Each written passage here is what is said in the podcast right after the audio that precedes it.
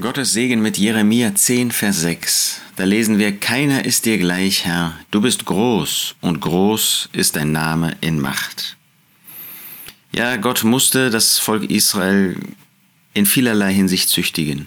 Er musste ihnen immer wieder Gericht ankündigen, weil sie sich nicht bereit erklärt haben, ihm zu dienen, ihm gehorsam zu sein, sondern weil sie sich dem Bösen zugewendet haben.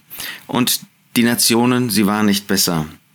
Wie sollte dich nicht fürchten, König, wer sollte dich nicht fürchten, König der Nationen?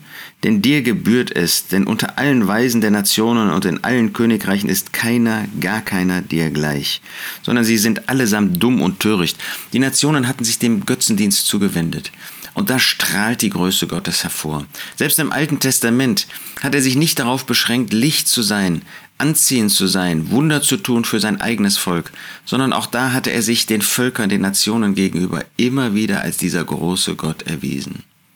Nun für uns als Christen, für uns als solche, die wir an den Herrn Jesus glauben, für uns, die wir Kinder Gottes geworden sind, ist Gott, ist der Herr kleiner geworden? In keiner Hinsicht. Keiner ist dir gleich.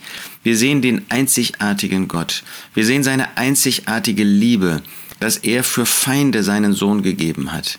Wir sehen dieses einzigartige Licht, da wo Menschen sich in jeder Hinsicht selber groß machen, wo sie sich abwenden von Gott, wo sie sich abwenden von, dem von der Wahrheit des Wortes Gottes. Da ist der eine, der in seiner Heiligkeit bestehen bleibt, der sich selbst nicht verleugnet, der seine Liebe nicht aufgibt, obwohl wir ihn so gehasst haben, wir Menschen, obwohl auch heute noch solche selbst, die sich Christen nennen, nichts mit dem wahren Gott zu tun haben wollen, die seinen Sohn Jesus Christus ablehnen. Aber er bleibt in seinem Licht, in seiner Liebe. Keiner ist dir gleich. Herr, ja, wir wollen in Dankbarkeit, in Anbetung vor ihm niederfallen, wollen ihn ehren, wollen ihm die Ehre geben, wollen ihn anbeten in Geist und Wahrheit. Nicht nur für seine Größe, sondern auch für seine Liebe, für seine Hingabe, dass er in Christus Mensch geworden ist.